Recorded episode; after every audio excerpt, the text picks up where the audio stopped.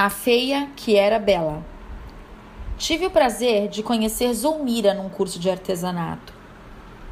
Fiquei impressionada com a sua aparência despretensiosa, sempre com o mesmo penteado e usando roupas muito simples e largas.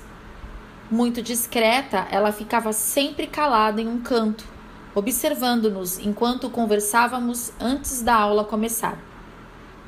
Ela não era mesmo uma mulher bonita, não sabia se arrumar suas roupas escuras a deixavam com uma aparência um pouco mórbida, mas ela parecia não se importar com isso.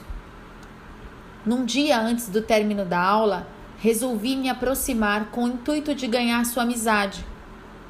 Ao contrário do que eu imaginei, ela foi bastante simpática comigo e em pouco tempo falou-me de sua vida e de sua família e o quanto ela e o seu marido eram felizes no relacionamento conjugal. Fiquei admirada com a sua afirmativa, pois não imaginava que ela fosse casada. Pensei comigo mesma: que tipo de homem se interessaria por uma mulher tão feia? Enquanto conversávamos, um rapaz, aparentemente uns 10 anos mais jovem, aproximou-se dela e disse: Vamos embora, meu amor. Saí mais cedo do trabalho só para vir buscar você. Mal acreditei no que os meus olhos viam foi quando ela disse: Cristiane, quero lhe apresentar. Esse é meu marido. Tentei agir naturalmente, cumprimentei o esposo de Zulmira e fiquei observando eles indo embora de mãos dadas. E pensei comigo mesma sobre o que levaria um homem tão bonito a se interessar por uma mulher como Zulmira.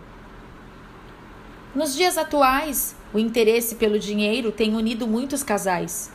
Mas esse não era o caso de Zulmira, porque ela não era uma mulher rica, ao contrário, em uma de nossas conversas, ela me confessou que estava passando por certos problemas financeiros e que, se não fosse pelo salário do marido, ela não saberia como quitar as dívidas. O que tornava, afinal, Zulmira uma mulher tão especial? Com o passar do tempo, conhecendo melhor quem Zulmira realmente era, eu pude ver o quanto ela era bela.